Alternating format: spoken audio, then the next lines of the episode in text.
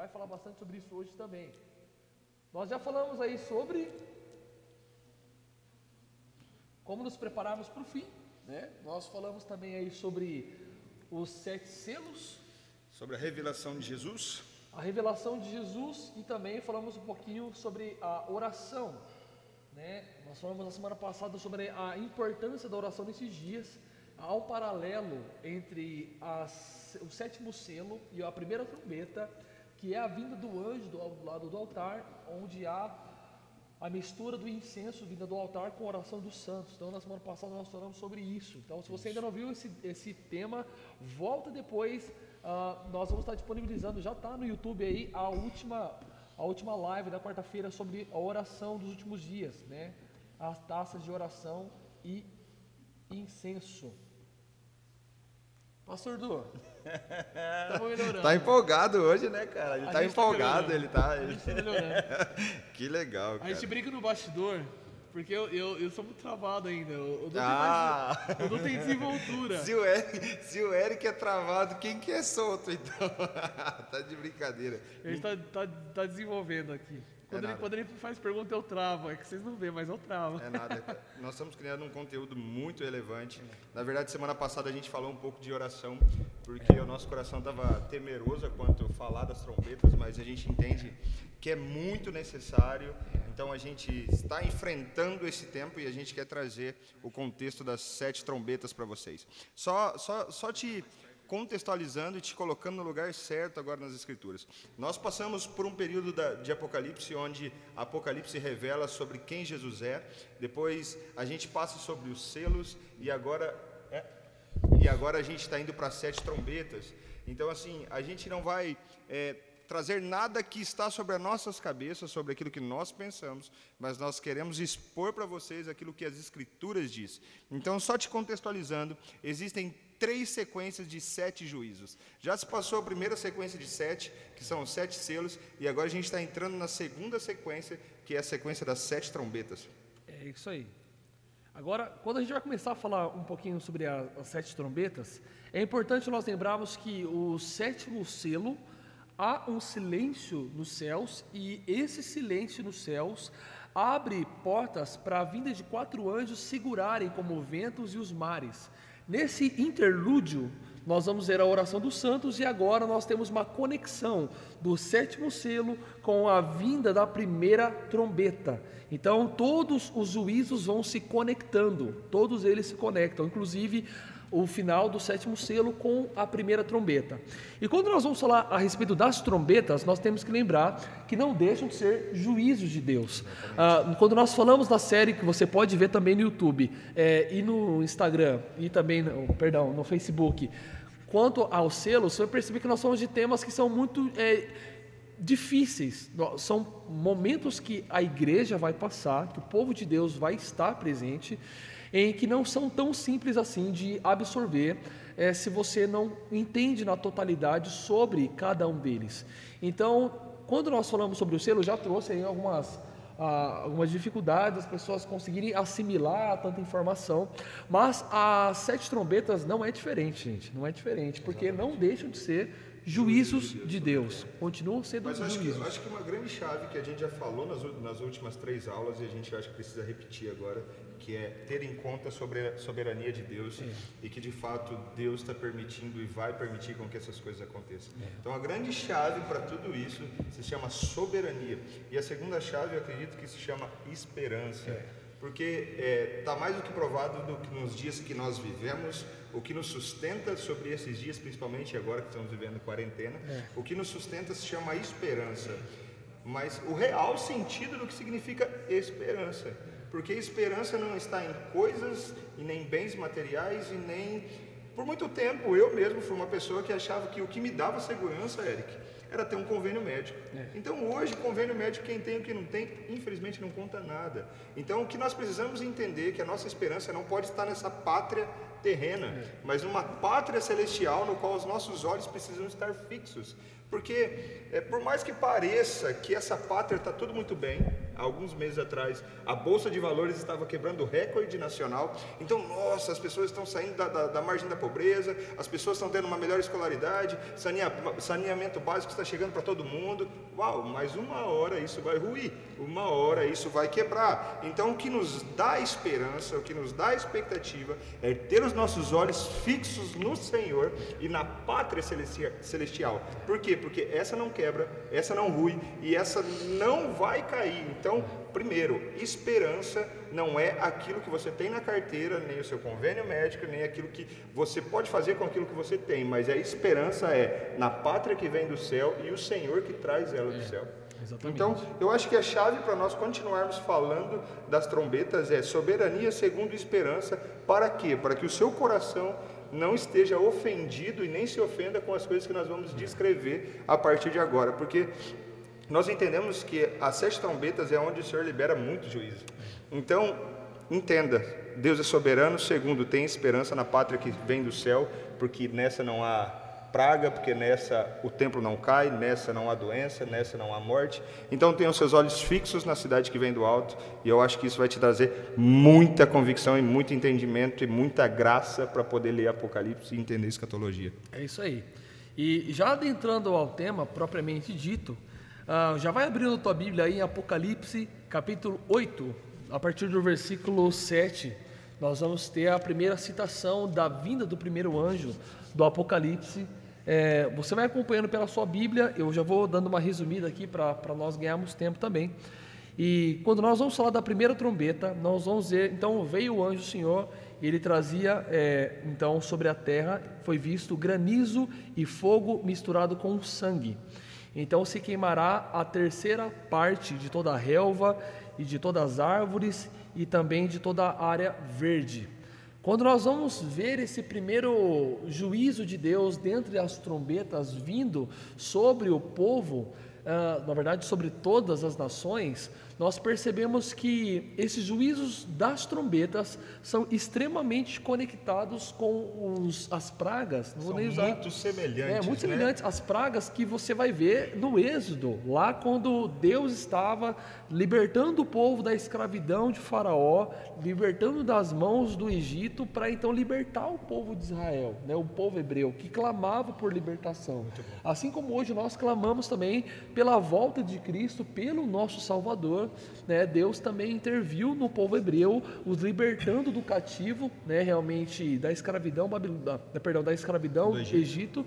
Então é o que nós vemos hoje. Né? Então, então, é muito legal a gente falar que, existe, que existiu uma sequência e uma sequência de pragas. É. Então as trombetas é muito semelhante com aquilo que aconteceu no Egito, muito Eric, semelhante, muito com semelhante. o Senhor trazendo a, a libertação do povo hebreu do Egito para a Terra Prometida. É. Então as pragas que aconteceram no Êxodo é muito semelhante com as com, essa, com esse juízo, com essa determinada sequência de juízos de Deus. Exatamente. Então a gente vai perceber que a primeira, o primeiro juízo de Deus nas trombetas é, é, é algo que acontece também em Êxodo 9, 25, que vai dizer assim: ó, por toda a terra do Egito, a chuva de pedras destruiu todo o que havia no campo, e a pessoas e animais, e destruiu também plantas e quebrou todas as árvores do campo. Ou seja, nós estamos falando praticamente da, do mesmo juízo, de uma mesma praga. Né? Então, o que, que nós precisamos guardar? Só um cenário agora, é, cenário mundial. Um cenário mundial, um cenário um pouquinho diferente. Né? Então, o que, que a gente vê aqui? O primeiro juízo de Deus das trombetas é um juízo voltado à natureza. O que nós precisamos perceber com isso? No decorrer das próximas três pragas, nós vamos perceber um juízo de Deus sendo derramado sobre a terra. O que nos vai fazer remeter, você vai perceber isso. Na verdade, é todo o cosmos, né? É, vai sofrer com isso. Sim, né? todo o cosmos. Mas o que a gente percebe é que há uma há uma, um volume de praga sendo derramado incessantemente sobre a terra, mas isso vai nos remeter ao que Deus já falou lá no princípio de todas as coisas. Se nós olharmos para Gênesis, Deus vai dar uma condenação ao homem, Deus vai dar uma condenação a Eva e Deus vai dar uma condenação à terra. Sim. Né? E Deus disse que a terra seria maldita por conta do homem, né? por conta do nosso pecado.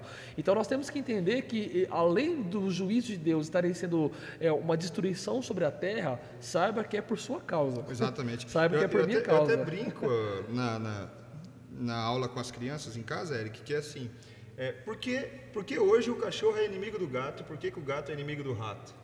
Por quê? Por causa dos nossos pecados, é. por causa do pecado de Adão e Eva. Então é muito claro que a natureza se corrompeu por causa do pecado do homem. E esses juízos fica muito mais claro que o Senhor vai trazer juízo sobre todo o cosmos justamente pelo é. do pecado original. Então tudo se inicia lá no Éden, cara. É. E, e, as coisas precisam se restaurar até o fim. Exatamente. E, e é muito legal nós olharmos esse primeiro, esse primeiro juízo de Deus, porque aqui nós estamos falando da queima e da destruição da, das árvores, nós estamos falando da relva. Essa é a é primeira trombeta, é né? A primeira trombeta, que é basicamente um ecossistema. Exato. Logo, nós estamos falando aqui que, que todo o, o ecossistema terrestre ele vai ser influenciado. Você leu, você leu Apocalipse 8, 7? É, o 8.7 eu só descrevi Só descrevi. Vamos ler, eu acho que ler. o pessoal vai conseguir se, se, se situar, né? encaixar né? aqui. É. É, 8,7 diz assim: O primeiro anjo tocou a sua trombeta, e foram lançados na terra granizo e fogo misturado com sangue, e um terço da terra, e um terço das florestas, e toda a relva, relva verde foram queimadas. Então, com isso, o que a gente percebe? Que haverá uma, uma o grave. O que, o texto está querendo dizer? que haverá uma grave interferência no nosso ecossistema. Com isso, nós vamos perceber logo em algumas semanas, como estivemos falando uh, das taças da ira de Deus que são derramadas sobre a terra, que uma delas é um liberar de uma diferença drástica de temperatura sobre a Terra. Para aqueles que têm um pouquinho de entendimento sobre o ecossistema, camada de ozônio, vão perceber que essas queimas vão ser tão intensas que a um curto prazo de tempo, já em um outro período de juízo de Deus, vai influenciar na temperatura da Terra. Então, é muito interessante ver como não, não é, é a Bíblia ela é extremamente perfeita e ela declara exatamente coisas que hoje nós vemos é, prelúdios de acontecimento. Olha, cuidado, porque pode acontecer uma, um problema na camada de ozônio, um aquecimento global. Irmãos, isso vai acontecer. Exato. Isso realmente vai acontecer isso e não só vai acontecer, diz. só como a Bíblia já havia dito sobre isso. Então, essa é a primeira praga. Então, uma terça parte de toda a relva, é, árvores, todo o ecossistema vai ser comprometido. É, segunda trombeta. Cara, você já imaginou esse cenário? Ah, é? Você consegue imaginar esse cenário onde as florestas são queimadas, onde a relva verde é queimada? Você consegue se situar nesse cenário? Hoje nós olhamos para o cenário da Amazônia, né? nós tivemos esse ano uma das principais queimas da Amazônia e nós olhamos para aquele cenário e nós ficamos totalmente indignados, né? é, pela queima natural que ela produzia, também até mesmo impulsionado pelo homem, e a gente já ficou chateado com aquela situação. E imagina como não será naqueles dias quando estiver sendo derramado esse juízo de Deus sobre a terra. Né? Então, vai ser realmente bem intenso, né? Então, a primeira trombeta foi anunciada, a relva foi queimada, as florestas foram queimadas. É Vamos isso aí. segunda? É Bora para a segunda. E a segunda vai começar a dizer para nós o seguinte, né? E o anjo sete, sete trombetas se prepararam para soar. E aqui 8, 8, né? o segundo, e o versículo 8 vai dizer assim, ó: "E o segundo anjo soou e algo como se fosse uma grande montanha ardente em fogo foi lançada dentro do mar, e a terça parte do mar se transformou em sangue. E a terça parte das criaturas que estavam no mar, que haviam tido vida, morreram, e a terça parte dos navios, navegações foram destruídos." Aqui, né, nós temos é, um, um, contexto literal que a gente pode entender como nós estamos falando de, de um monte que pegando está fogo pegando fogo e cai no mar. E cai no mar. Aqui, o, quando nós vamos interpretar esse texto, nós podemos ter o um entendimento de que o fogo da montanha cai sobre o mar, ou que a montanha que pega fogo cai sobre o mar. Então, aqui nós geralmente vamos ver uma divisão teológica muito grande. Gente, alguns, alguns acreditarem que, né? é, que alguns teólogos acreditam que é um meteoro que cai sobre a Terra, é, e esse meteoro ele é semelhante a uma montanha por, pela sua devastação pela sua grandiosidade, por vir pegando fogo, uhum. e ele vem e então contamina a água do oceano. Nós estamos falando aqui de uma água salgada e também destrói muitas navegações, a terça parte. Imagina quantas navegações nós estamos falando, né? Se você acha que Titanic foi influenciador naquela época, imagina o que vai ser nesse momento.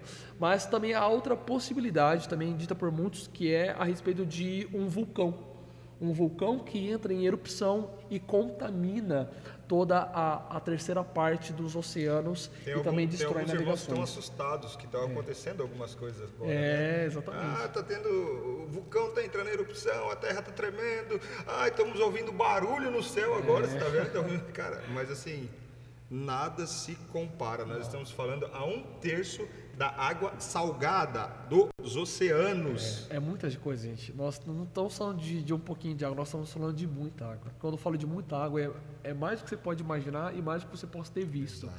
É muita água que vai ser comprometida. Não existe um precedente na história. Não, nós, nós estamos aqui usando Êxodo que simboliza algo que vai acontecer, mas exatamente. num cenário muito menor, né? É, nós estamos falando do fim dos tempos, temos Êxodo como base, mas num cenário global agora. Exatamente. Né? É, Isso aconteceu quando lá em Êxodo? Êxodo 7, 20 vai dizer assim: Moisés e Arão fizeram como o Senhor que lhe havia dito. Então Arão levantou o bordão e feriu as águas que estavam no rio, à vista de Faraó e seus oficiais, e toda a água do rio se tornou como sangue. E os peixes que estavam no rio morreram, o cheiro do rio passou a ser mau, e os egípcios não podiam beber desta água deste rio. Então nós vamos ver uma alegoria muito semelhante Exato. com essa praga. E não só essa, como também a terceira trombeta, que é o que a gente deve falar agora. Né? 8.10, né? 8.10 vai dizer assim, ó, e o terceiro anjo soou e caiu uma grande estrela do céu. Olha aqui, agora sim a gente vê uma citação de algo caindo literalmente Exato. do céu e queimando como se fosse uma tocha, e caiu sobre a terça parte dos rios. Note aqui, nós não estamos falando de oceano, nós falando de rios. E percebe qual é a sua contaminação. E sobre as fontes das águas. E o nome da estrela se chama Absinto. E a terça parte das águas se transformou em absinto e muitos homens morreram por causa da água, porque elas se tornaram amargas. Eric, o que é absinto, Eric? Absinto, para quem não tem esse entendimento, é muito comum. Absinto é uma planta, literalmente uma planta. É, você vai identificar essa planta, quem é judeu provavelmente estivesse ouvindo essa live e ia se identificar com absinto. Porque você... Aqui os irmãos da nossa live, é, absinto é outra coisa é. para eles aqui. absinto é uma planta e essa planta ela, ela é muito comum no meio do povo judeu, muito comum de Jerusalém, né, em Israel, e ela era muito usada inclusive na Páscoa, que acabou de passar agora agora. Tóxica, né? Era uma planta tóxica, é uma planta extremamente amarga, né? Inclusive, ela é, era muito utilizada pelo povo hebreu para fazer a Páscoa, né? Que é inclusive a, a, Erva as ervas amarga. amargas que eles utilizavam. Mas essa amarga, ela passou a deixar de ser tão utilizada porque ela é extremamente amarga. Né? Então aqui mais uma vez a gente vai ver uma, uma, uma alegoria com, não vou dizer uma alegoria, mas eu vou dizer assim, mais uma vez, uma Exato. semelhança muito grande com a, a, ao que aconteceu no Êxodo capítulo 7, que eu acabei de ler, com as águas que foram convertidas em sangue. Então, nós vimos, acabamos de ver agora, a segunda trombeta, as águas se transformando em sangue, os mares, os né? mares, os mares perdão, os oceanos, os oceanos sendo contaminados em sangue, como sangue, a água sendo contaminada, a morte das criaturas marítimas e agora a terceira agora vem a tá contaminando tá também água doce. água doce. E por que água doce? Porque muitos homens morrerão Exato. por conta de beber essa água, que é exatamente o que acontece com os egípcios. A gente está falando tempo. aqui de um terço da água potável. É. Se a gente está falando já de, de, um momento da, da nossa vida atual, é, talvez você vai se lembrar. Hoje já, já parece ser difícil você encontrar água potável. Hoje nós já falamos de racionamento de Exato. água. Há dois anos atrás, eu me lembro que na minha cidade, lá em Novo Odessa, a gente passou por um momento de pouca Uma chuva. Uma bela cidade, Novo Odessa, é, por sinal. a gente passou por uma, uma, seca grande e eu lembro que não só na Vodés, várias outras cidades e, e, eu lembro que começou a se racionar a água. Talvez você passou por isso também, né? Você tinha que tomar Ô, banho. irmão, até... você que demora 50 minutos no banho, é, por ó, favor. Nos ajude. Nos ajude aí. Se você vai escovar o teu dente, desliga a, a, torneira, escova os dentes, depois você liga de novo. A gente já vai banho de 10 minutos, meu irmão. Isso só mostra, se você demora mais de 10 minutos no banho, só mostra que você não acredita no milênio. Ah, cara, isso me dá um ranço ver irmão jogando papel na rua, demorando no banho. Vamos Você pegar. Dá, dá, um ciricutico dá, você de, também? Deixa bravo, deixa bravo. Então, meus irmãos, já vai tomando consciência aí, toma atento, hein? Você que... Se você quer fazer parte do milênio com o Senhor, por favor, comece a restaurar a terra agora. É, por favor, não vai Ah, por favor. Você que, você que joga o teu Isso lixo... Me dá uma indignação santa. Você que joga o teu, tua caixinha do Mac para fora do carro, meu amigo, né? ser, Deus está te vendo, viu? Não, os vegetarianos que nos ajudam bastante é, agora, né? é. né? Nós temos alguns aqui. Deus abençoe muito é. sua vida. E que, e que Deus te ajude também no fim, sabedoria porque... também para é. aderir, né? E que Deus também ajude os veganos, porque nesse dia vai ser difícil encontrar vai. mantimento. Porque... Mas não só os veganos, todo mundo é, que gosta de carne também vai ter muito pouco. É bem isso. E é legal também a gente reforçar a questão da grande estrela, né? A gente já viu que a, a terceira a terceira trombeta. Na nossa interpretação, eu acho que fica mais plausível e mais coerente, Eric, na segunda trombeta mesmo, parece-me que é um, um, um vulcão. É. Né? Vamos, vamos, vamos, vamos ser é. coerente aqui, vamos ser mais racional. Sabemos que existem duas linhas, é. mas nós acreditamos que provavelmente seja o vulcão provavelmente seja. Que, que, que vai trazer esse juízo é, para os mares. E agora parece que é algo que vem do céu mesmo. É, é claro, é uma estrela que Isso. vem do céu e contamina toda a água, é um terço da água doce é. do planeta. Aqui a gente está falando que realmente há uma proposta muito forte a respeito de ser, Eric, mas há, há um, um, vulcão capaz de contaminar tanta água, irmão? Sim, e não talvez não seja nem só um, talvez Exatamente. a gente esteja falando de mais de um. Né? É. Então a gente está falando de um cenário em que João viu um, mas para contaminar tanta água, nós podemos estar falando de uma massa de. Exato. Mas isso é uma proposta, irmãos, tá? Uma proposta bem plausível, né? ao longo do tempo aí sendo gerada. É, e quando nós vamos falar a respeito dessa terceira trombeta, e nós falamos a respeito de uma grande estrela que cai do céu, aqui é, há quase um consenso. Nós estamos falando é. provavelmente de um meteoro, né, um meteorito, que cai realmente sobre as águas, sobre com os rios. Tamanho suficiente com tamanho suficiente para contaminar. É, e isso realmente vai acontecer. E, e, muitos homens vão morrer. A Bíblia não vai dizer que é a terça parte, assim como as águas, mas que muitos irão morrer. Exato. Mais uma vez, fazendo uma, uma alusão. Não dá nem para fazer conta mais aqui, até não. porque nos selos já morreu um monte. É, e agora, vai, então. Você vai se surpreender, vai surpreender. Vai, vai ter Deus. uma aqui que vai deixar a gente meio Meu assustado. Meu Deus, Eric, você está matando muita gente. é, eu não. Quem matou foi o nosso pecado. Então, ó, se nós formos passar agora para a quarta trombeta, você vê aí na sua Bíblia 8:12. 8:12. Quer ler para a gente, pastor? O quarto anjo tocou sua trombeta, e foram feridos um terço do sol, um terço da lua e um terço das estrelas, para que um terço deles se escurecessem, e um terço do dia não brilhasse, assim também um terço da noite. Então olhei e vi um, opa, então olhei e vi uma águia é. Voando plen, pelo meio do céu e dizendo em alta voz: Ai, ai, ai dos que habitam na terra por causa do toque das trombetas dos três anjos que ainda vão tocar. É. Meu então, Deus, não, se tivesse uma trilha sonora agora ia ser. É, tan, tan, tan. Lembra aquele, aquele do Instagram lá que ia aproximando a câmera assim, ó, ficava preto e branco? Você falou, você né? falou que a temperatura muda. O nosso estilo de vida muda, os racionamentos acontecerão. Agora a gente está falando que o céu vai se escurecer, Exatamente. que as estrelas vão morrer. Exatamente. É, essa escuridão, ela, a gente viu algo bem semelhante nas, nas questões dos selos também, né? No selo a gente vai ver isso acontecer também, né? No selo nós vamos ver o céu se enrolando, né? Nós vamos ver montes tremendo, reis, príncipes e os livres que são o povo de Deus clamando: é, será que podemos suportar tudo isso? E novamente nós vamos ver um cenário bem semelhante, né? Da lua perdendo a sua força, uh, o sol perdendo a sua força de brilhar, e aqui nós vamos ver uma águia vindo e falando, né? Deus nesse momento da história vai abrir a boca de uma águia para dizer né? Posso dizer que isso é literal? Eu, eu, não duvido da literalidade disso, porque a gente vai ver isso acontecer. Né? Em Exatamente. números, para quem gosta de números, né, vai, é vai poucos, irmão, poucos, é poucos. Né? Vai lembrar na história que houve um homem chamado Balaão.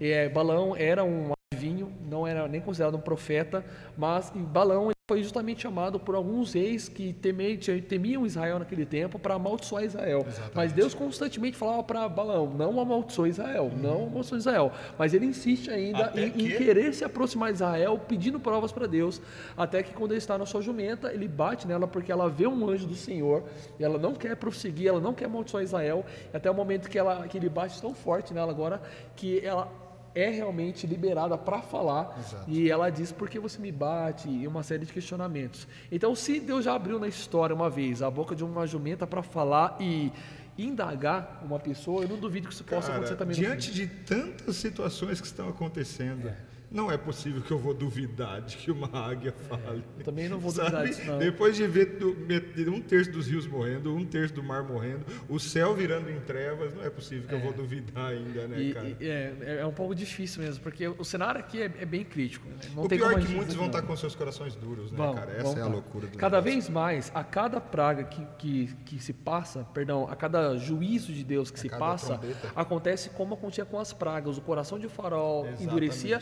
ele ele consentia na sua dor, mas endurecia-se no seu coração. Isso continua acontecendo também na derramada dos juízos. O povo vai sentir a aflição, mas vai se endurecer de coração. E é engraçado nós falamos a respeito dessa águia, por quê? Porque ela vai, vai, vai trazer três ais. Esses três ais são três exclamações de dores ela vai preceder três próximos exatamente. anjos que virão. Ele aponta para os outros três juízos de Deus. Isso, exatamente. Então, assim, nós estamos falando de três próximos juízos que vão ser um pouco delicados. Nós, basicamente, até agora falamos de três juízos sobre a terra, sobre a relva, sobre os mares, agora sobre no interlúdio do cosmo, né? né, sendo também preenchido por essa por esse juízo, né, perdendo a sua força, perdendo a sua luz, perdendo o seu brilho, e vem essa águia agora anunciar: meu, vai ficar tenso o negócio, vai ficar tenso mais de uma vez, mais de duas vezes, vai ficar tenso mais de três vezes, que é essa exclamação é. dos três ais que ela vai proferir nesse momento. E aqui a gente parte então para a quinta trombeta. Já na quinta trombeta, né, a gente vai ver aqui, vou, vou até seguindo aqui, é, logo nós passamos do versículo 13 né? E vai dizer assim: aqui nós passamos da quinta trombeta. Quinta agora, trombeta é nove, né? Isso. E agora a gente vai começar aqui a ver a respeito, né? De que um, o João vê uma estrela que havia caído do céu e ela abrirá um buraco no solo, e desse buraco sairá uma grande fumaça e gafanhotos com veneno como de escorpiões. Eles sairão de lá, lhe será dado poder para atormentar mas não matar aqueles que não foram achados com o selo de Deus. Eis aí a sua esperança. É. O a, selo do Senhor. É, então. Exatamente, vai chegar nisso daí. Ah, a, a, gente vai chegar na questão do selo. Bom. A gente vai chegar na questão do selo, né? Uh, mas quando a primeira parte aqui do versículo, ela vai estar tá abrindo um pressuposto que é muito interessante a gente falar. João vê uma estrela que tinha caído do céu. Qual é a estrela que a gente vê cair do céu? A terceira trombeta, né? que é uma estrela que cai do céu, flamejante e contamina as, os rios, né? Os, uhum. é, onde realmente muitos homens vão morrer aí. E, e João vê que havia tido, sido uma estrela do céu caído, e essa estrela, além de contaminar, nós podemos estar falando da mesma estrela, né? porque ele está falando de um, de, um, de um juízo passado, e ela vai abrir um buraco no solo né? e deste buraco sairá uma grande fumaça e gafanhotos com veneno como de escorpião. Cara, olha esse cenário. Nós estamos falando aqui mais uma vez de um cenário muito tangente ao que aconteceu no Êxodo capítulo 10, a partir do versículo 20 ao 21, que vai dizer assim: ó, Na manhã, no dia seguinte, o vento, fumaça, trouxe gafanhotos e cobriram a terra de uma ponta a outra e era uma praga tal como nunca viu coisa assim. Nem depois se tornou a ver, né? Era uma massa tão densa que até cobriu o sol e a terra ficou escura. Então nós estamos vendo aqui que Deus já fez isso no Egito mais uma vez, derramando praga, essa praga de gafanhoto sobre o povo. Não é esse gafanhoto que o pessoal está colocando no YouTube agora não. Né? É, não, não é esse gafanhoto não. não, essa nuvem não, tá, não é essa nuvem não, né? Porque é um gafanhoto muito pior. Nós estamos falando de um gafanhoto pior que ele. Por que esse gafanhoto é pior? A Bíblia vai citar até que ele se parece com, com um escorpião, ele possui uma cauda de escorpião, mas na verdade aqui interpretando aqui basicamente de forma literal que o texto pode estar dizendo é que ele possui um veneno tão profundo quanto um de escorpião. Né? Então, o que, que a gente vai ver aqui nesse cenário? E esse cenário aqui ele vai conseguir já desmistificar algumas coisas. Primeiro, esse enxame vai ser sobre toda a terra. Segundo ponto, esse enxame de gafanhotos, ele possuirá um veneno. E terceiro, esse veneno contaminará os homens por cinco meses. Alguns sofrerão por cinco meses desse tormento. Se você parar para pensar um pouquinho. eu já peguei dengue. É. Sete dias em casa eu quase morri. Agora imagina um trem desse, macho. Talvez você que está assistindo a gente, você já tenha sido mordido por escorpião. Ah, né? Quais são os principais sintomas? Né? Eu trabalhei numa empresa que tinha muito escorpião. Aqui é americana, mas onde a gente está tem muito escorpião. Né? Então a gente vê muito relatos de pessoas tá. que foram picadas. Denegrina a nossa imagem. É. é eu, eu trabalhei aqui, eu, eu sofria bastante lá. E O que acontece? Febre, dores do corpo, é, às vezes até mesmo inchaço, dependendo do tipo de escorpião, até mesmo morte pode acontecer. Exato. Mas aqui nós estamos falando de que foi dado poder para atormentar os homens e atormentar com dor e com os sintomas de um escorpião, com febre, um exemplo, tá pessoal? Com febre, com dores no corpo, com alucinações, com inflamações, todos os sintomas que você não quer ter, geralmente você vai passar a ter. E nós não estamos falando de uma tormenta ah, passageira, nós estamos falando de uma tormenta de cinco meses. Deus, cara. nós falamos de um, um longo prazo de tempo em que o povo será atormentado por esse juízo e algo aqui vai te ajudar bastante. Por quê? A Bíblia vai dizer que muitos desses dias procurarão a morte, Mas não mas encontrarão. não a encontrarão. Provavelmente dentro da sua linha escatológica, você já viu algum curso ou seminário sobre escatologia, você ouviu Agora, agora eu quero ver. É, você ouviu que o Espírito Santo de Deus foi retirado da terra e Hum. por causa disso as pessoas vão querer morrer, mas não vão conseguir se matar, vão querer se, Você se não tá falando pular de um mim que isso é prédio. mentira. Cara, isso é mentira, isso, Ah, não isso não é verdade. A Bíblia nunca falou nada sobre isso, né?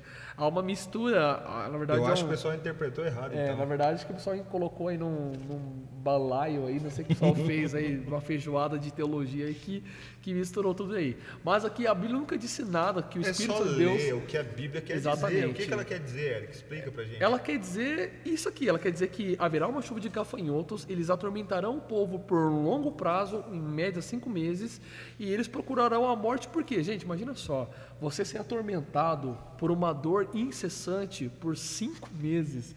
A única coisa que você vai querer é não sentir dor, e alguns vão querer Exatamente. morrer para que não sintam mais dor. Isso não Isso- quer dizer que a morte não está presente. Exatamente, mas eles não vão ter autoridade para matá-lo. Então é uma praga que vai doer, mas que não vai matar. Então imagina realmente o tormento que isso vai causar nas pessoas. Realmente nós estamos falando de uma praga de dor e aflição.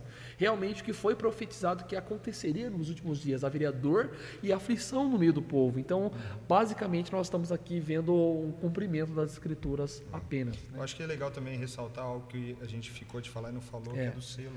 Isso, exatamente. Né? Então, se você até quiser falar, aqueles que não foram achados com o selo de Deus.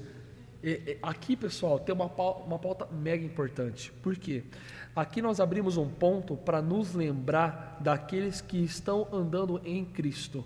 Ah, se nós lembrarmos do final dos selos, nós vamos ver que houve um momento ali em que boa parte da humanidade veio a morrer. Nós estamos falando da quarta parte da A humanidade. gente veio pode comparar com o Egito também, de É, novo, né? Mais uma vez. Então nós estamos falando aqui num momento onde muitas pessoas morreram.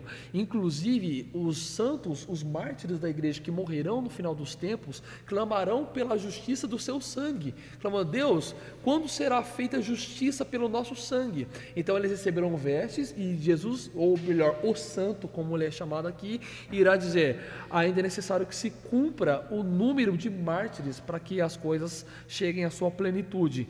Então nós estamos entendendo aqui, irmãos, que haverá pessoas ainda neste momento de trombetas, na quinta trombetas, provavelmente até mesmo é, é, nós vamos perceber que ao lado daqueles que são o povo de Deus vão sofrer, mas a Bíblia é clara em dizer que essa tormenta do gafanhoto especificamente não vai ser achada naqueles que têm o selo de Deus. E qual é o selo de Deus? Aí sim nós estamos falando do Espírito Santo de Deus. Aqueles que possuem Cristo, aqueles que foram selados com o sangue do Cordeiro. Nas pragas do Egito, quem não é tocado pelas pragas? Quem não é tocado pelo anjo da morte? Aqueles que possuem o sangue do Cordeiro.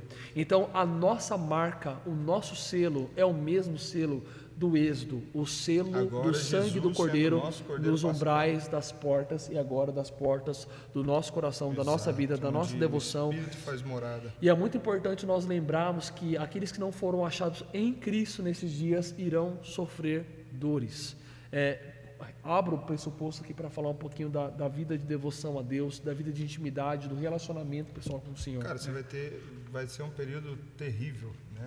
É, aqui, eu, eu acho que até escrevi algo sobre isso hoje. Imagina como vai estar a nossa cabeça em meio a tudo isso. É. Se em meio a essa quarentena a gente já está meio indignado com algumas coisas que estão acontecendo, eu vou fazer questão de, de ler para que você entenda do que eu estou falando. Eu acho que vai te ajudar nesses dias, eu acho que vai ser uma chave para você. Olha isso. Coloquei assim: imagine qualquer dessas situações. Um azulejo que discute com o construtor sobre o lugar onde deve ocupar na casa. um prego que argumenta com o carpinteiro, por crer que deveria ser usado em um móvel diferente, ou o sal que briga com a cozinheira, porque não acha que aquela comida precise dos seus serviços. Isso é ridículo, não é? Pensar nesses elementos, estabelecendo diálogo com os que utiliza, parece descabido. Como pode o barro dizer ao oleiro qual a melhor maneira de ser utilizado? Como um bebê, no instante em que nasce, pode dis discutir com a sua mãe porque pensa que é melhor nascer em outro momento? Olha isso. Apesar de reconhecer o absurdo dessas cenas, nem você nem eu deixamos de crer que podemos questionar a Deus como Ele age. Olha só. Não entendo como ele permite que isso aconteça. Pensamos isso e ficamos perplexos. Ou, essa é clássica. Mas Deus me ama. Por que ele não intervém? Ainda que não falemos, certamente em várias ocasiões nós pensamos isso ou manifestamos esse pensamento de alguma maneira. Como se fôssemos especialistas no assunto falamos com, ingenu, uma ingenuidade que beira o absurdo. A verdade é que a distância que nos separa de Deus é a mesma que separa o barro do olheiro. Quando sabe, quanto sabe ou entende o barro sobre o olheiro? Nada, nada, nada. Assim também acontece conosco. Aí eu coloquei aqui: guarde o silêncio diante do Criador. Aí aqui está um texto de Isaías que diz assim: Ai daquele que contende com o Criador, daquele que não passe de não passa de caco entre os cacos no chão. Acaso o barro pode dizer o olheiro o que está fazendo? Será que a obra que vai que vai poder dizer ele ele tem nas mãos? Ele vai poder dizer, ele não tem nas mãos. Ai daquele que diz ao seu pai, ou que você gerou, ou a sua mãe, o que você deu à luz, é exatamente isso, cara. Nós precisamos entrar num lugar de entendimento e entender que Deus é soberano. Sobre os planos de Deus, cara. Deus está desenvolvendo o plano, não é desde agora, mas é desde o princípio. Deus está desenvolvendo um plano e uma situação para redimir todo o cosmos. Quando lá em, em, em João 3,16, eu acho que é um texto mais conhecido da história, porque Deus amou o mundo de tal maneira, parece que. Ah, mas Deus me ama. Não, ele está falando que Deus amou o cosmos de tal maneira. Ele não amou você de tal maneira. Ele amou todas as coisas. Ele, ele amou o cosmos. Ele amou tudo. Ele amou o universo. Tudo que ele fez é bom. Então você precisa entender que Deus é soberano.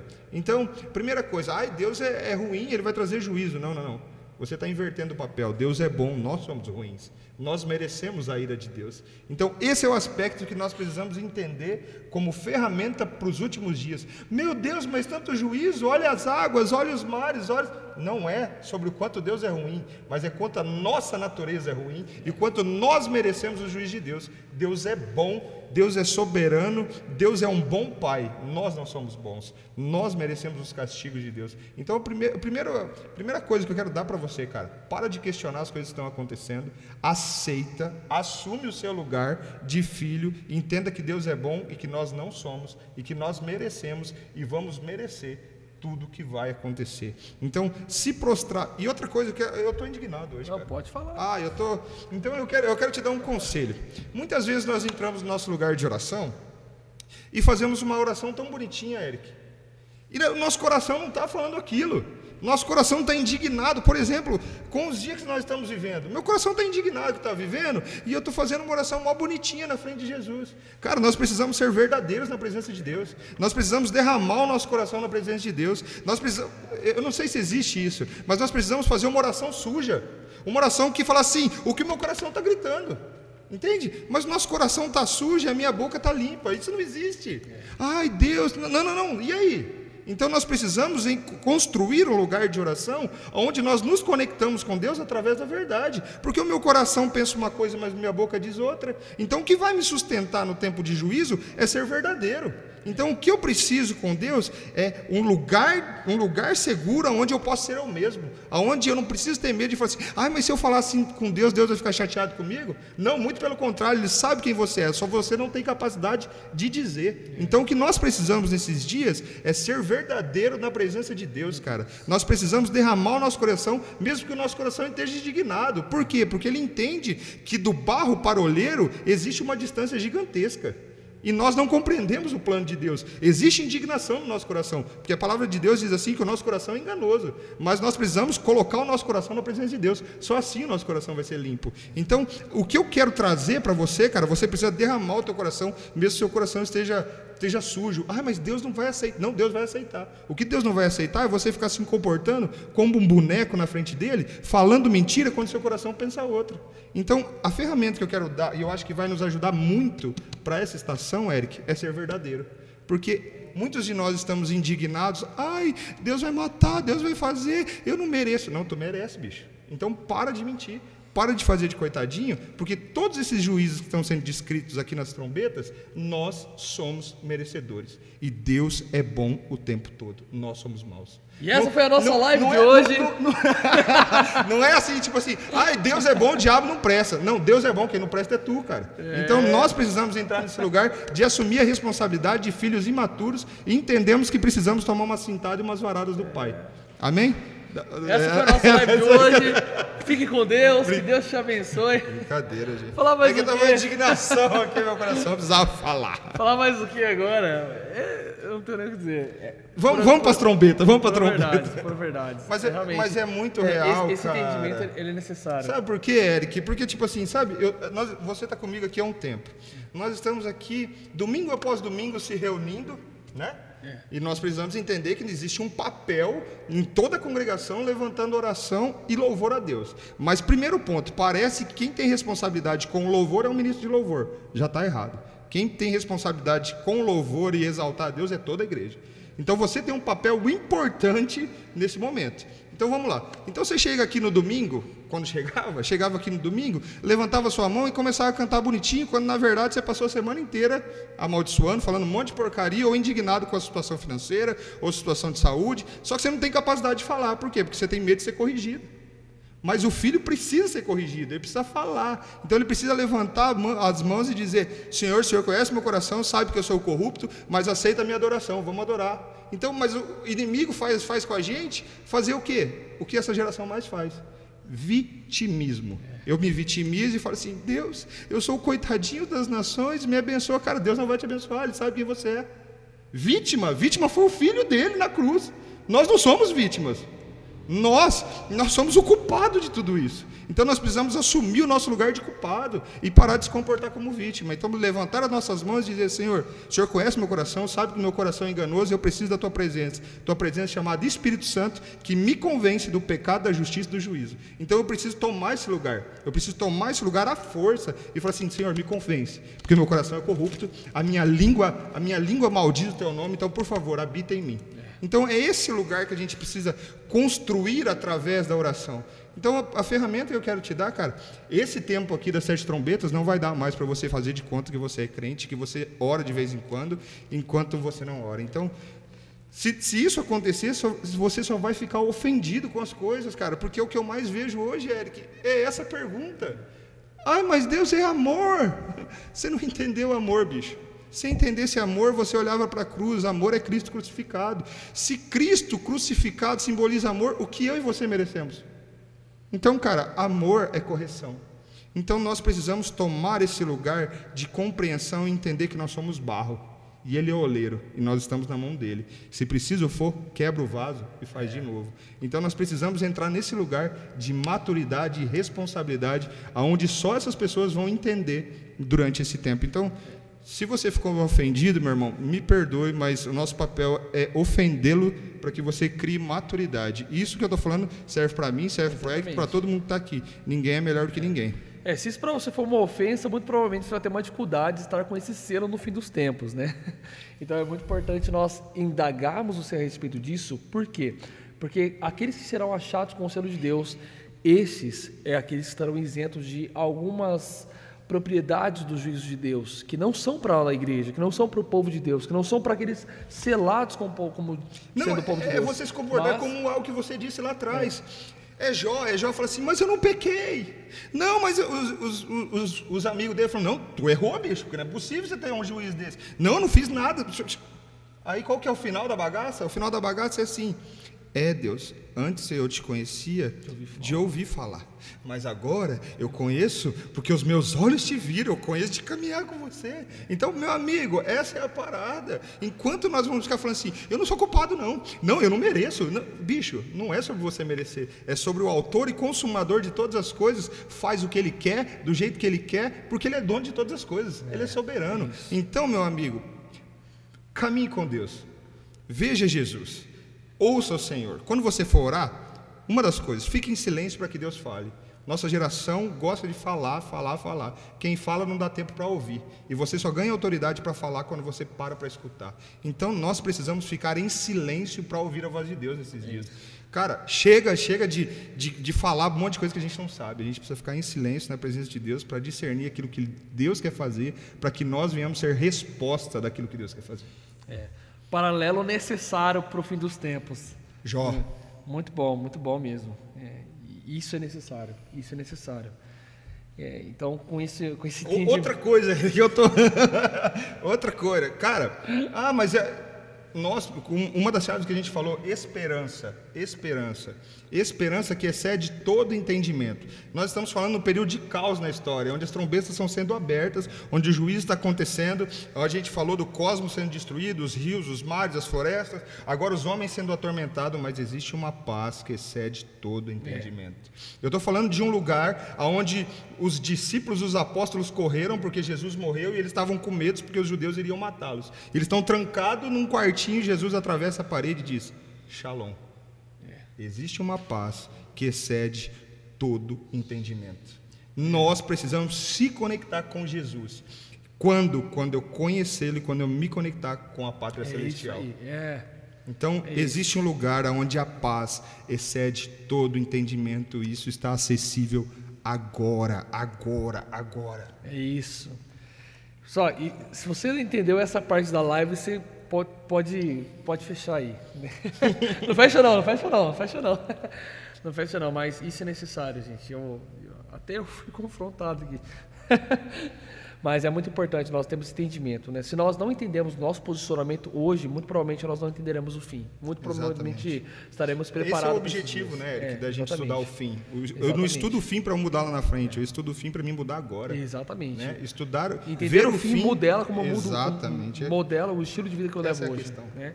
Então, quando nós passamos por esse momento, onde até mesmo o, aqueles que foram tratados por Deus são poupados por cinco meses aí de tormento, por essa, essa quinta quinto juízo de Deus, nós aí, concluindo essa etapa, nós passamos por um sexto juízo de Deus. Olha só, já estamos no sexto juízo. Quando nós chegamos no sexto juízo, lá na tua Bíblia em Apocalipse 9, do versículo 13, eu não vou ler todo o texto, mas eu vou ler a principal, a trombeta. Ele vai dizer assim, ó, versículo 13: E o sexto anjo soou e ouvi uma voz que vinha dos, qua- dos quatro chifres do altar de ouro diante de Deus, dizendo ao sexto anjo que tinha a trombeta: Solte os quatro anjos que estão presos no rio Eufrates. E foram soltos os quatro anjos que estavam preparados para a hora e o dia e o mês e o ano para matarem a terça parte dos homens. E o número do exército do dos cavaleiros eram de duzentos milhões. E ouvi o número deles.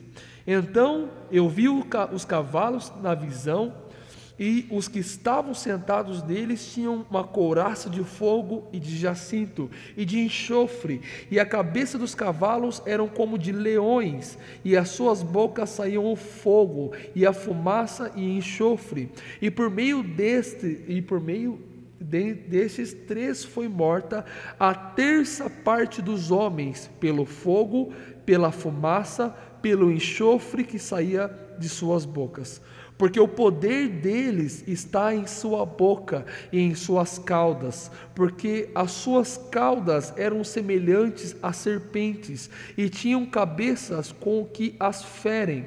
E o, e o resto dos homens, os que não foram mortos por esta praga, não se arrependeram das obras das suas mãos, não deixaram de adorar os demônios, os ídolos, e a prata, e o bronze, e a pedra, e a madeira, e quais não os quais não podem ver, nem vir, nem andar estamos falando de ídolos, deuses falsos, nem se arrependeram dos seus assassinatos, nem das suas feitiçarias, nem de suas fornicações, nem dos seus roubos. Nós estamos falando aqui de um cenário em que a terça parte dos homens é morta por meio de um grupo de anjos que são liberados com seus exércitos, nós falamos de quatro anjos aqui, que são liberados para com um exército, e esse exército ele vem com cavalos e são roupas, são vermelhas como são vermelhas como jacinto, e eles têm um cheiro de enxofre, a sua boca é como de um leão, e da sua, sua boca sai como fogo, né? a, a o leão representa a autoridade aqui, a autoridade desse exército. Nós não estamos falando de um exército comum, nós estamos falando de um exército de autoridade, nós estamos falando provavelmente de um exército que possui um senso de realeza aqui. Segundo ponto, nós estamos falando de fogo. O fogo, nesse momento, ele, ele não vem para purificar o homem, mas Exato. ele vem para destruir o homem. Então, aqui, nesse momento, nós estamos vendo a terça parte do homem sendo morto nesta praga. Eric, mas não, não havia cessado as mortes nos selos? Não. Nos selos nós vemos a morte da quarta parte dos homens por meio, das, pra, da, por meio dos juízes de Deus. Agora, nas trombetas, nós vemos como se fosse assim, um checkmate final, um, um último arremate, que é a terça parte. Se nós calcularmos a média da quantidade de pessoas hoje, analisando um cenário de 8 é, bilhões de pessoas, nós perdemos aí no começo quase 2 bilhões de pessoas e agora nós estamos perdendo aí mais ou menos 1,7 bilhões de pessoas. Bi. Bilhões. Então nós estamos falando praticamente aí de quase metade da Terra sendo dizimada por conta dos juízos de Deus no fim. Tá? É, irmãos, é muito importante ressaltar agora que há muitas, muitas visões a respeito de como é precedido essas mortes. Há muitas visões que vão dizer que essas mortes estão se decorrendo desde a era dos apóstolos, dos mártires, até os dias de hoje. Isso inclui Auschwitz, isso inclui é, outras as, as guerras que nós já passamos, que nós enfatizando aqui em Auschwitz pela morte aos judeus, que foram milhares de judeus. Nós estamos falando da morte de pessoas em guerra. Então há inúmeras diversificações, divisões e entendimentos a respeito disso bem como há diversos entendimentos a respeito desse exército, como da sua boca sai fogo e da sua traseira sai fumaça. Há muitos que defendem que é um entendimento de ser como tanques de guerra Exato. em um grande, uma grande guerra, uma, uma grande militância, material bélico, material, né? material bélico. Então nós, nós aqui não podemos justificar qual é a visão correta sobre isso, mas nós podemos justificar que haverá mortes, independente de um consenso de tempos atemporal ou de um tempo é, agora, um tempo físico que nós vivemos agora, haverá um grande número de mortos. Independente do passado com o futuro ou só o presente, nós estamos falando de quase, eh, se nós olharmos assim, bem cru modo, assim, sem nada, nem teológico, nós estamos falando de quase 4 bilhões de pessoas. Né? Metade da Nós estamos falando de 4 bilhões de pessoas, praticamente, pessoal. Então, assim, olhando no cenário geralzão, sem olhar passado, presente, futuro ou só presente. Nós estamos falando é. que, independente disso, é um grupo muito grande de pessoas que vão morrer nesse momento com esse juízo de Deus, tá? Então, esta é a sexta praga. E o que eu quero enfatizar aqui é, mais pessoas poderão morrer, né? Sim. É, a terça parte morre. Né? E o, o que mais intriga a todos nós nesse momento é que, mesmo com as mortes, mesmo com as pragas sobre a terra, mesmo com as pragas, com, perdão, com os juízos sobre os mares, mesmo com os juízos sobre os homens, os homens não deixarão de idolatrar que falam de peças de, de Madeira. sem braço, madeira, sem, sem olhos, que, que, não, que são os ídolos. Nós estamos aqui falando de pessoas que não vão deixar de fornicar, não vão deixar de praticar o sexo, não vão deixar de, de mentir, não vão deixar de roubar, não vão deixar de, de quebrar a, a, lei moral é, cristã. Exato. Você entende Então- o que eu falei no, no- alguns minutos atrás? É, É, justamente isso, cara. A gente se colocar num lugar onde nós não somos merecedores.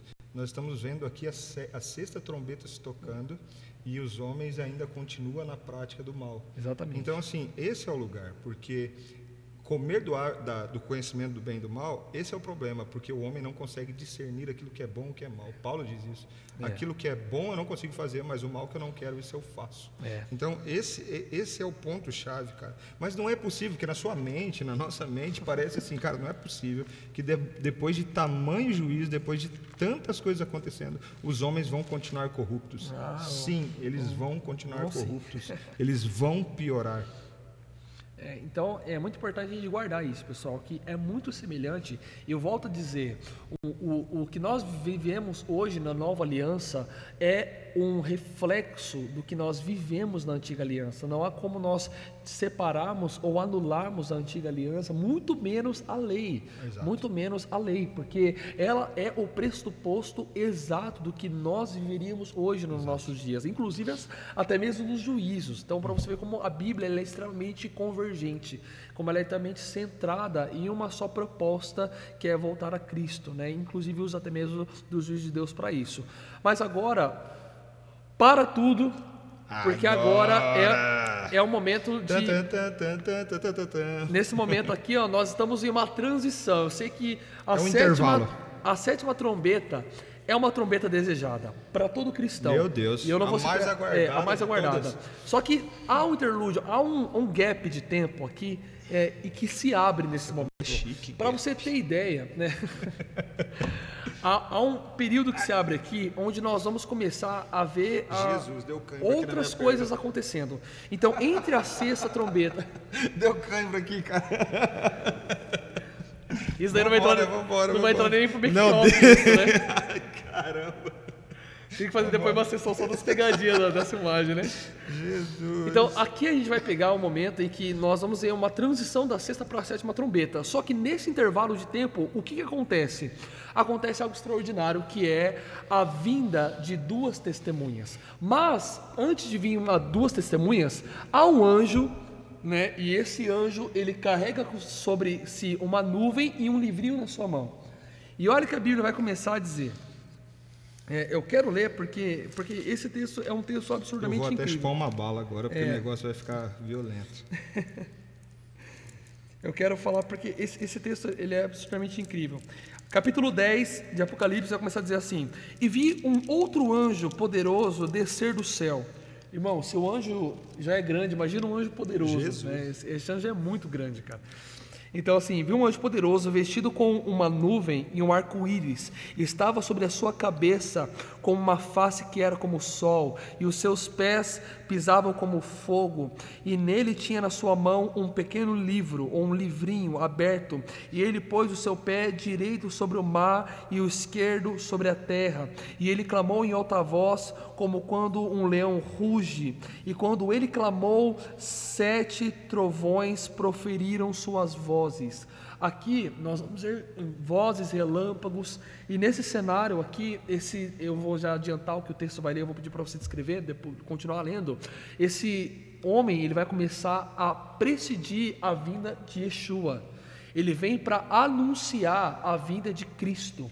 Sabe quando você lembra lá no período medieval, quando um rei vinha ascender, aí vinha algumas pessoas com uma trombeta e vinha aquele cara que está entrando o rei, né? É mais ou menos esse cenário. Esse é o cara que vai vir para anunciar. Esse anjo vem, assim como Eu, a- o eu lembrei Apocalipse. até uma parada aqui agora, quando eu servi o quartel, cara, a gente fugia disso. Mas toda vez que entrava o comandante ou o general no nosso, no nosso batalhão tinha um coronel, né? E aí o primeiro cara que visse o coronel, o coronel entrar no recinto, ele tinha que se pôr de pé e gritar: "Se faz presente no ambiente, o coronel tal, tal, de arma tal, tal". Para quê? Para que todos ficassem em pé, porque aquele era o anúncio de que o comandante do batalhão estava entrando. Exatamente. Imagina esse cenário. Há um cenário exatamente semelhante a esse, né? E, e aqui, esse anjo ele vai se posicionar e ele vai então se entregar, né? Eu, gosto até mesmo desse cenário porque ele com uma voz muito poderosa, ele vai entregar esse livro, inclusive para o apóstolo João, né? E quando ele vem, ele vem para anunciar a vida de Deus, a vida de Cristo, ele entrega esse livrinho que está nas suas mãos para João e ele fala: devore o livro, devore. Então João vai dizer: Eu peguei esse livro e o devorei. E ele era saboroso como mel aos meus lábios, mas amargo sobre o meu ventre. E nós difícil de digestão. Difícil de digestão, né? Nós entendemos que é, a, o, o, o, fim, realmente as palavras desse livro, elas são doces ao, às nossas, ao nosso entendimento, mas elas são amargas quando elas caem na realidade. É. É, é doce você entender e se preparar, mas é amargo vivenciar tudo isso que está acontecendo. Uh, e quando ele vem, ele vai presidir todo esse acontecimento. João vai passar por, essa, por esse alimento precioso e logo nós vamos ir pela vinda de duas testemunhas. E aqui nós estamos nesse intermediário de tempo, nós ainda não, não transicionamos para a sétima trombeta. Isso acontece no meio tempo da sexta trombeta, da morte dessas pessoas, a vinda desse anjo para anunciar a vinda de Cristo. Esse então é testemunhado também não somente por esse anjo, como também por duas testemunhas. Eu quero agora enfatizar um pouquinho a respeito delas. Né? Quando nós vamos falar das duas testemunhas. Ah, e agora eu quero ver o que você vai falar. É, quando, quando nós vamos falar das duas testemunhas, primeiro ponto, né? Elas receberão autoridade para profetizar como mártires. Apocalipse 11, versículo 3 vai dizer assim: E darei poder às minhas duas testemunhas, e elas profetizarão por 1260 dias, vestidos de saco de crina, ou seja, em humilhação. Elas vão testemunhar a respeito de Cristo, com autoridade, vão profetizar sobre o povo. Segundo ponto, virão duas testemunhas e essas duas testemunhas realizarão sinais e maravilhas no meio do povo. Também Apocalipse capítulo 11, versículo 6. E esses têm o poder de fechar os céus, opa, fechar os céus, para que não chova nem nos dias da sua profecia, nem poder sobre as águas para transformá-la em sangue e, de, e então diferir da terra como todas as pragas, como sempre quiseram. E quando tiverem terminado o seu testemunho, a besta que sobe do abismo fará guerra contra eles e os vencerá e os matará, e os seus corpos jazerão na rua da grande cidade, que espiritualmente se chama Sodoma e Egito, onde também foi crucificado o nosso Senhor.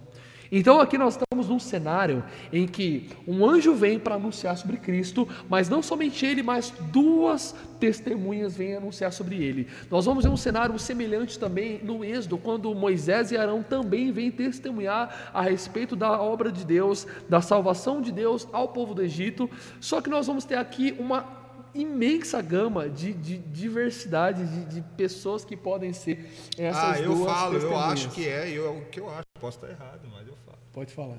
Pra mim é Moisés e Elias, brother. Não tem.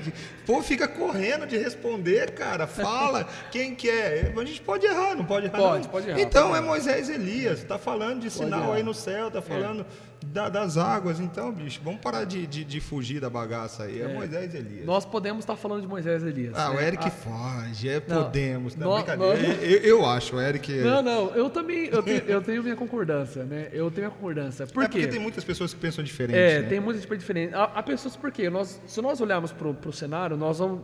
Como ela não define quem é, Há possibilidade de ser dois profetas que venham nos dias atuais, dois profetas vivos hoje. Pode ser um árabe e um judeu, pode ser dois judeus, Pode ser que venha realmente duas pessoas do passado. Por que do pessoal do passado? Vou dizer assim: quando a gente vai olhar para a transfiguração de Jesus, o que, que a gente vê?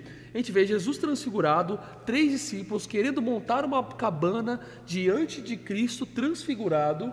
Ou seja, Cristo vem numa visão Exatamente, celestial. É o, que, é o que Pedro fala. fala é. Deixa eu fazer uma barraquinha para cada um. O que, que significa fazer um tabernáculo para cada um? Habitar. Habitar. E aí Deus fala assim, não é, não é o tempo ainda. Agora. E aí quem vem para testemunhar diante da igreja, desse tabernáculo? Moisés e Elias. Por que Moisés e Elias? Porque, e por que eles se prostram também? É importante, gente, porque eles são testemunhas, para testificar, e não só isso, né? Diante da lei que Moisés e Elias que apresentam para os profetas, diante da lei e os profetas, até eles dois têm que se prostrar diante da nova aliança, diante da, da vinda do glorioso Jesus Cristo em sua majestade. Então ele, o Eric ele rodou, rodou, rodou e falou que é Moisés e Elias. Pode ser, tá? pode ser. Né? Eu, eu, eu tenho minha concordância, mas eu talvez você pense Fica diferente. livre, por favor, pense, talvez não fique você pense naquilo que a gente acredita. mas é inegável, virão duas Exato. testemunhas e elas realizarão sinais e maravilhas. Nós é, temos essa particularidade com Moisés e Elias pela por não haver sido achado os seus corpos mortos, principalmente Moisés e Por causa Elias do sendo arrebatado, é, o monte da transfiguração, Por causa dos sinais que, os, que as testemunhas que farão. eles vão executar, tá? E o, o- algo importante nós enfatizarmos nesse momento aqui é que a besta os vencerá. Irmãos, após eles cumprirem o seu testemunho, eles serão mortos. Eles serão expostos, e a Bíblia não diz como eles serão expostos, mas eles serão vistos em praça pública, ou seja, Os todos, os, todos virão em praça pública o, cor, o corpo dessas duas testemunhas na cidade onde foi crucificado o nosso Jesus. Nós estamos falando aqui de Jerusalém. Então eles vão ser realmente mortos e expostos em praça pública diante de todos, tá? E algo que é muito legal a gente Ah, guardar aqui. É, e algo que é muito interessante a gente guardar aqui é o seguinte, antes de eu entrar no, propriamente de quem é essa besta, tá? É, eles vão ficar mortos por três dias e meio, mas olha o que a Bíblia vai dizer logo depois deles morrerem, né? Agora você faz uma Apocalipse voz bem bonita 11, para ler agora. 11, En- vou fazer. Enche seu pulmão, porque isso é poderoso, cara. Apocalipse capítulo 11, versículo 11, vai dizer assim, ó, acompanhem comigo aí porque esse texto é incrível. Após os três dias e meio, o Espírito de vida vindo de Deus entrou neles e ficaram de pé. Eita E Deus! um grande temor se instaurou sobre aqueles que os viam. Lembre-se, eles estavam expostos em praça pública. E eles ouviram uma grande voz do céu dizendo: Subam para cá. E eles subiram dos céus em uma nuvem, e os seus inimigos os contemplaram. Gente, nós estamos falando de um cenário glorioso. Eles Naquela testemunharam hora diante de um Jesus. grande eles, tes- eles testemunharam. Calma, tem Deus mais, tem mais. céu. Eles testemunharam de Jesus.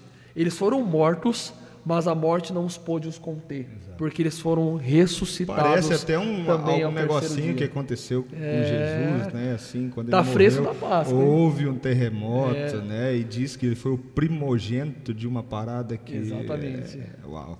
É incrível, é incrível. Eu só quero trazer agora o entendimento, pessoal, antes da gente entrar na melhor parte de- dessa live, a respeito dessa questão da besta. né? A gente vai ver que a besta vai matar ele. E nós já falamos dessa besta nos selos também. Né? Ah, nós vamos ver ela ser citada. ah, um- eu quero até dizer para vocês que nós estamos é, antecipando dois capítulos que vão ainda seguir em diante, né? que é o capítulo 13 e o 14. Por que, que a gente está puxando eles para frente e não colocando eles numa ordem sequencial? Para vocês conseguirem se situar do ambiente onde nós estamos e saber quem são essas bestas. A gente tá? quer falar o que é o que. É, para facilitar para vocês entenderem também. Se você então, tiver uma caneta na sua casa, É legal Se você tiver com o seu computador, por favor, agora é a hora de você anotar que a gente, que é onde a galera bate pino mesmo. É. O que, que significa, o que, que é e tal. Então a gente vai Exatamente. te dar as ferramentas então necessárias. nós estamos puxando essa bola para vocês conseguirem é, identificar o que é o que a partir daqui, ok? Por isso que a gente não está falando de uma forma sequencial nesses próximos quatro capítulos. Primeiro ponto, a besta que surge do mar. Apocalipse capítulo 13. Né? Eu vou até ler o primeiro versículo aqui. E fiquei sobre a areia do mar e vi uma besta que surgiu do mar, tendo sete cabeças e dez chifres, e sobre os seus chifres dez coroas, e sobre as suas cabeças havia o nome da blasfêmia. Aqui nós estamos falando de uma besta que vem do mar, ou seja, ela surge no meio do povo. Aqui nós estamos falando do anticristo, do anti-messias, tá? Então, basicamente, nós já falamos dele no selo, quando ele vem como alguém que traz falsa paz, como alguém que vem para trazer uma, uma- depois uma falsa paz com uma coroa, um cavalo branco, uma ameaça de guerra com, com um arco e depois a guerra definitivamente. Então, ele já Ele apareceu. se revelando de verdade. Ele é já a parada, apareceu, né? né? Na verdade, ele já apareceu. Mas por que, que o Apocalipse 13 vai citar ele novamente? Agora, nesse cenário, ele está surgindo no meio do povo novamente agora. Assumindo com, a sua assu- identidade. É, na verdade, aqui é importante nós enfatizarmos que no início dos selos, ele está surgindo como alguém de autoridade. Um cavalo branco. Um cavalo branco, com uma coroa, como um governante, alguém de autoridade, alguém de influência, alguém no poder econômico e político e que vai trazer Uma cópia de Cristo. é, uma cópia de Cristo que vai trazer falsas guerras e guerras de fato. Só que aqui nós estamos falando dessa besta que surge e ela já está com sete chifres e já está com dez, é, com Coroas. dez- dez coroas. Por quê? Nós não estamos falando, de, chifres nós não estamos falando de alguém que está surgindo é, do nada. Nós estamos de alguém que está surgindo já com o governo estabelecido. Exato. Então aqui, primeiro ponto, a besta que surgiu do mar é o anticristo, o antimessias. E, e já é ele na sua figura realmente contra Jerusalém, contra Israel, contra o Messias. Né? E segundo ponto, o que são essas sete cabeças? São sete impérios mundiais evidentes nesse tempo. Tá? Aqui nós podemos estar falando de sete grandes potências mundiais. Né? Você provavelmente, se eu falar sete potências, você já consegue identificar facilmente todas elas, ou pelo menos boa parte dessas potências. Acredite, essas potências, esses impérios mundiais vão estar de contra Cristo nesses dias. Para vocês perceberem como as dores dos últimos dias vão buscar em alguém que não é Cristo a solução e a paz e a apaziguação para a sua dor e para os seus problemas. É, segundo ponto, terceiro ponto, dez chifres. né? Então, sete cabeças são sete im- impérios, ou seja, sete é, governos ou sete potências mundiais. Dez chifres com coroas, fácil de decifrar. Né? Nós estamos falando de dez nações, ou melhor, dez impérios também. Nós falamos de dez nações aqui que vão se rebelar também contra o Messias, contra Israel de Deus. Tá? Muito provavelmente essas dez nações estão envolvidas nessas sete potências, provavelmente. Tá? É, outro ponto muito importante, né? a Bíblia vai dizer que esse que surge das águas, ele possui pés como de urso, ele é semelhante a um leopardo, uma boca de leão. Por que, que ele tem essas características? Primeiro ponto, pés como, como urso, ele é forte e robusto. Segundo ponto, boca de leão, ele tem autoridade e governo. Vai anotando aí, autoridade e governo. E outro ponto, semelhante a um leopardo, ele é ágil e astuto. Então nós estamos falando de alguém que vem sendo ágil e astuto como um leopardo, forte como um urso e autoridade, com autoridade e governo como um leão, tá? Então essas são as características aí que vem esse essa besta que vem no meio do mar, que surge no meio do povo. Logo em seguida, no Apocalipse ainda capítulo 13, vai surgir uma outra besta sobre a terra. E essa outra besta sobre a terra, ela vai ser chamada no capítulo 14 de falso profeta. Então a gente já pode já puxar esse nome para ela aqui também, para te ajudar a entender. Então a segunda besta que vai vir em Apocalipse capítulo 13, você pode ler versículo 11 aí, pastor? Fechei minha Bíblia aqui. 11. Apocalipse capítulo 13, versículo 11. Vi surgir da terra outra besta com dois chifres semelhantes a de um cordeiro e que falava como um dragão. É. E um ponto muito importante aqui, essa outra besta é o falso profeta. O falso profeta ele tem o objetivo de testemunhar ao anticristo, de realizar sinais e maravilhas, como os dois profetas que vieram para testemunhar de anticristo. Gente, olha esse cenário. As duas testemunhas de Cristo acabaram de vir para profetizar a respeito do Messias, da vida de Cristo, mas haverá então o falso profeta se levantando também para declarar sinais e maravilhas no meio do povo, para que o povo não identifique o Messias, mas identifique continuamente o anticristo. É exatamente o que aconteceu lá no Êxodo. Exatamente como no Êxodo. Vem Moisés e Arão, realizam sinais e maravilhas no meio do povo, e os dois falsos profetas de Faraó também realizam sinais e maravilhas no meio do povo. Então, mais uma vez, nós vamos ver uma, uma, uma contextualização muito próxima aí, tá bom? Nós também vamos ver a, a seguir, falando, falando a respeito de uma. De um, de um número de uma besta na cabeça, né, e sobre a sua mão, que está em Apocalipse também, capítulo 13, que traz sobre essa besta, tá? Essa besta ela vai trazer aí o que a gente chama de ah, um sistema econômico corrompido e maligno. Basicamente, ela vai gravar um número sobre a testa e sobre a sua mão, ou seja, a sua mente vai estar contaminada e as suas mãos proferirão, profe, proferirão proferir a maldade que está na sua mente. Quando nós vemos sermos selados na mente e na mão direita, nós estamos falando de mente e obras sendo corrompidas pelo anticristo. E o seu número é, aquele que tem entendimento, entenda o número do homem multiplicado três vezes, que é 666. O 6 porque é o sexto dia em que o homem foi criado, né, o dia do homem. Então, nós estamos falando aqui 666, 3, que é o número da perfeição, ou seja, o perfeito número da, das trevas, o perfeito, número, o perfeito número da traição, o perfeito número da queda, né, que é a respeito do anticristo. A falta da, a falta da trindade, né? E outro ponto importante é nós sabermos quem é a grande meretriz babilônica que nós lemos aqui é o sistema religioso e econômico mundial. E ela vai dizer que ela bebe do sangue dos mártires. Tá? Então, você vai ver a gente falando isso em todos os selos. Tá? Nós vamos citar essa, essa meretriz babilônica a mulher de vermelho, provavelmente na sua tradução, e a Bíblia vai dizer que ela bebe do sangue dos mártires, ou seja, o sistema econômico e político, esse sistema do anticristo que irá governar, sistema ele irá religioso. religioso, ele irá matar os profetas, ele irá matar os, os cristãos, né? Então, só para testificar vocês e colocar vocês numa mesma página. Agora sim, para finalizar, agora que nós entendemos esse cenário, a gente pode voltar aí para as duas testemunhas. Eu acho que então, ficaria legal também a gente disponibilizar esse conteúdo para o pessoal, né? É. A gente vai dar, de alguma maneira, a gente vai digitar embaixo, não sei. É. O Eric que é que manja nisso, mas a gente, eu acho que é legal você ter na mão o que significa o que, que vai te ajudar muito nos próximos capítulos, né? Tá. A gente vai tentar inserir, sim, a gente pode ter, talvez colocar um link com essas informações para facilitar para você.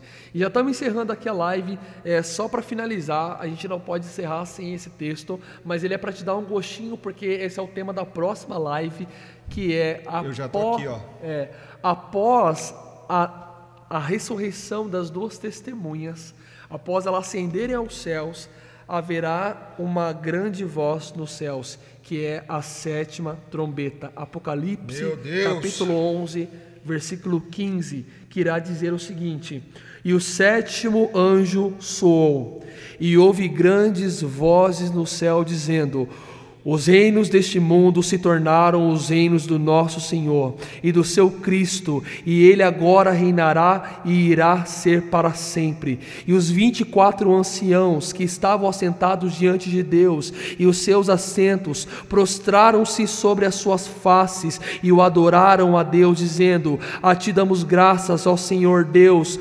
Todo-Poderoso, que és, que era, que há de vir, porque tomastes para ti teu grande poder poder irá reinar, e iraram-se então as nações, e é chegada a tua ira, e o tempo dos mortos, para que sejam julgados, e para que tu dês recompensa aos teus servos, aos profetas e aos santos, e aqueles que temem o teu nome, pequenos e grandes, e para que destruas o que destroem a terra, e o templo de Deus foi aberto no céu e foi visto no seu templo a arca do seu testamento e houve relâmpagos, vozes, trovões e um terremoto e granizo sobre a terra. Esse é um momento glorioso.